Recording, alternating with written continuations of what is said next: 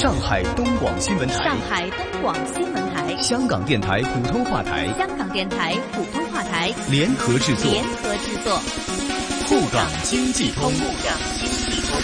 上海、香港、长三角城市群、粤港澳大湾区，以及关注沪港经济发展的海内外听众朋友，欢迎您在每周同一时间收听由上海东广新闻台、长三角之声、香港电台普通话台联合制作的《沪港经济通》。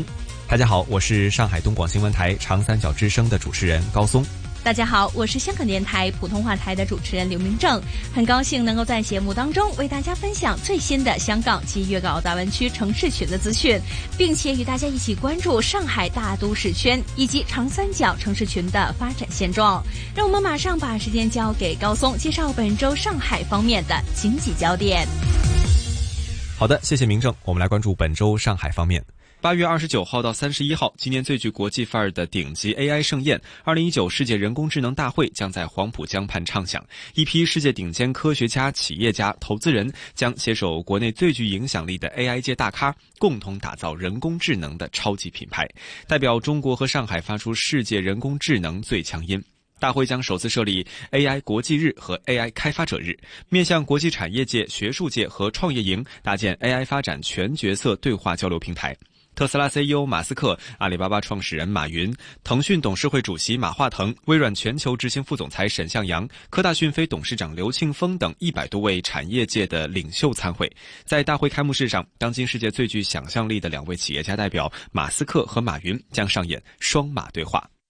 二零一九世界人工智能大会即将在上海举行，作为主会场所在地的浦东，正利用国家人工智能先导区建设的契机，打造上海乃至全国的人工智能发展高地。结合二零一九世界人工智能大会，浦东将全方位开放人工智能应用场景，实现人工智能对浦东社会经济全方位赋能。目前，浦东超过百分之八十五的人工智能企业分布在张江、金桥、临港等园区，已初步形成了张江临港人工智能创新发展南北联动态势。未来，浦东将建设“一带一岛”人工智能应用场景示范区，其中“一带”是指从陆家嘴到世博的滨江带建设，以 AI 加 5G 应用体验为特色的 AI 生活新画卷；“一岛”将以人工智能加科技为主题，推动人工智能企业核心技术和产品集。聚加速张江人工智能岛建设，在张江人工智能岛上进行联合试验和交互体验。下一步，浦东还将结合国家人工智能先导区建设，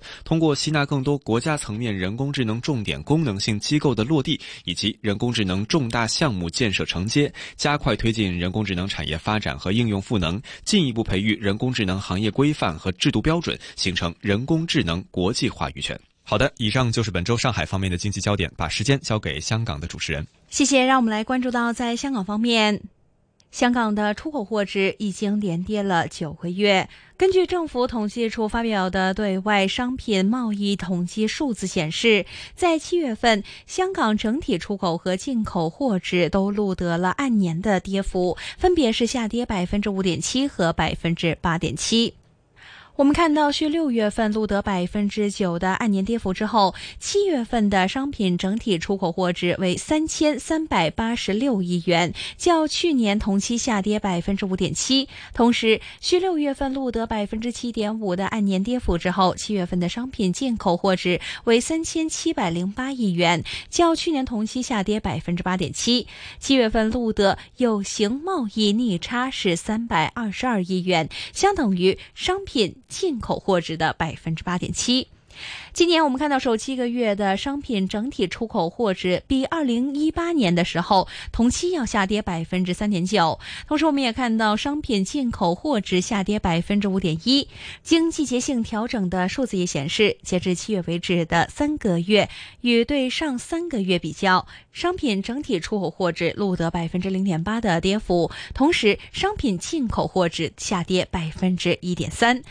所以，政府发言人马上表示，受到环球经济增长偏软以及中美贸易摩擦等的影响，七月份香港商品出口货值按年进一步下跌百分之五点七。这些不利外围发展，也继续拖累不少亚洲经济体的制造和贸易活动。在这种情况之下，输往多个主要市场的商品出口在七月份录得不同程度的跌幅。在相关的资料显示，七月份输往亚洲的整体出口。货值下跌百分之五点五，其中输往部分主要目的地的整体出口货值录得跌幅，尤其是马来西亚方面跌百分之十四点七，越南跌幅百分之八点六。另外，输往其他地区的部分主要目的地的整体出口货值录得跌幅，尤其是德国跌了百分之十三，和美国跌幅百分之十点三。展望于未来，面对困难的外部环境以及中美贸易摩擦会在九月份进一步升级，专家预计香港的出口表现短期内应该会持续疲弱，甚至或者会进行下一步的下滑。香港政府也表示会密切留意有关的情况。好的，那么以上就是有关于本周香港方面的经济焦点。再把时间交给上海方面的主持人，来关注到上海大都市圈和长三角城市群发展的最新话题。沪港经济通，沪港经济通。好的，谢谢。江苏铁路建设近日捷报频传，目前多被提及的苏中苏北高铁网有望在未来两年内实现从一片白纸到色彩缤纷。据盐城发布的消息，经国家铁路集团同意，南北连接江苏省盐城市和南通市的盐通铁路预计将于二零二零年底建成通车，较原工期提前了近十六个月。这意味着盐通铁路可能和计划二零二零年下半年通车的沪通铁路基本实现同步通车。届时，盐城至上海的高铁通道将顺利打通，加上已经通车的线路，我国将初步形成北至渤海湾、南至粤港澳大湾区的沿海铁路快速通道。对于江苏来说，沿通沪通铁路的通车，不光实现了沿海地区铁路状况的提升，更是让整个苏北地区快速接入上海。就在八月十二号，江苏省铁路集团有限公司总经理丁建奇在江苏广电总台政风热线栏目中透露。有着苏北高铁金腰带之称的徐宿淮盐铁路将于今年年底具备开通条件。此外，连淮杨镇铁路连淮段也将于今年底达到通车条件。淮安以南部分则预计在二零二零年年底建成通车。另据报道，预计在二零二零年底通车的还有连接徐州和连云港时速三百五十公里的徐连铁路，届时连云港可通过徐州枢纽快速连通京津冀以及中西部地区。不难发现，今年底和明年底将是江苏铁路两个重要的节点性时刻。几条高铁先后开通运营，江苏铁路事业将连续迎来质变。今年底，江苏北部五市徐州、宿迁、淮安、盐城和连云港之间将实现高铁互通。其中，徐宿淮盐和连淮杨镇铁路的交汇点淮安，其枢纽地位将初步形成。到明年底，随着盐城通往上海的高铁通道打通，整个苏北地区都将通过盐城和南通。快速南下上海，这样一来，徐州和上海之间也将形成另外一条快速通道，从而大大缓解徐州经南京、苏锡常再到上海这条线路的运营压力。目前，江苏长江以北除徐州外，大部分地区都还没有真正进入高铁时代，因此在当下，铁路建设也被视作经济大省江苏的突出短板之一。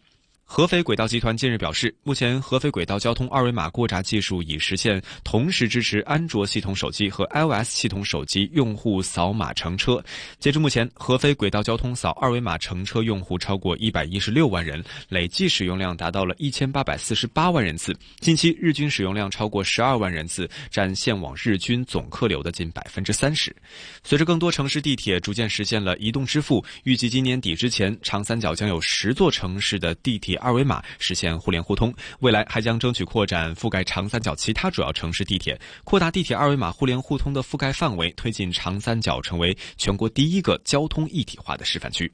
好的，以上就是本周上海大都市圈和长三角城市群的最新话题。再请香港主持人为大家分享粤港澳大湾区的相关发展。好的，谢谢。香港反对修订逃犯条例引发的政治风波在发酵的时候，中央近日也表态支持深圳建设中国特色社会主义先行示范区，引发了不少解读，认为中央是有意要深圳取代了香港。对于这个问题，接受国务院研究室指导的内地智库综合开发研究院发文章指出，深圳与香港不是替代关系，而是合作和协同关系，两者之间一损俱损，一荣俱荣。我们看到深圳方面的综合开发研究院港澳经济社会研究中心主任张玉格在近期发表文章指出，深圳四十年的发展历程以开放促改革已经深化为深圳这座城市的基因。他也指出，客观理解中国特色社会主义先行示范区下的开放内涵的重要性，体现在一国两制方面。毗邻深圳的香港和澳门已经进入后现代的社会。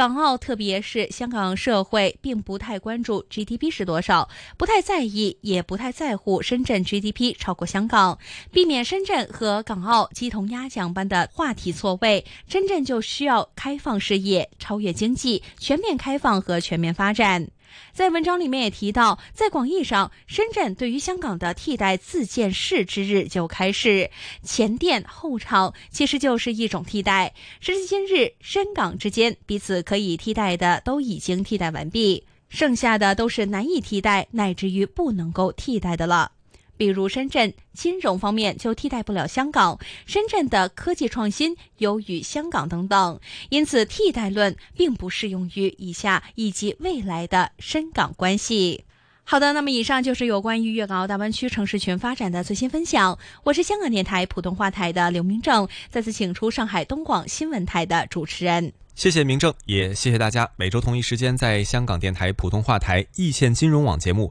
和上海东广新闻台长三角之声中国城市群栏目共同关注沪港两地经济交流。我们下期节目再见，下周见。沪港经济通，沪港经济通，上海东广新闻台、香港电台普通话台联合制作，联合制作。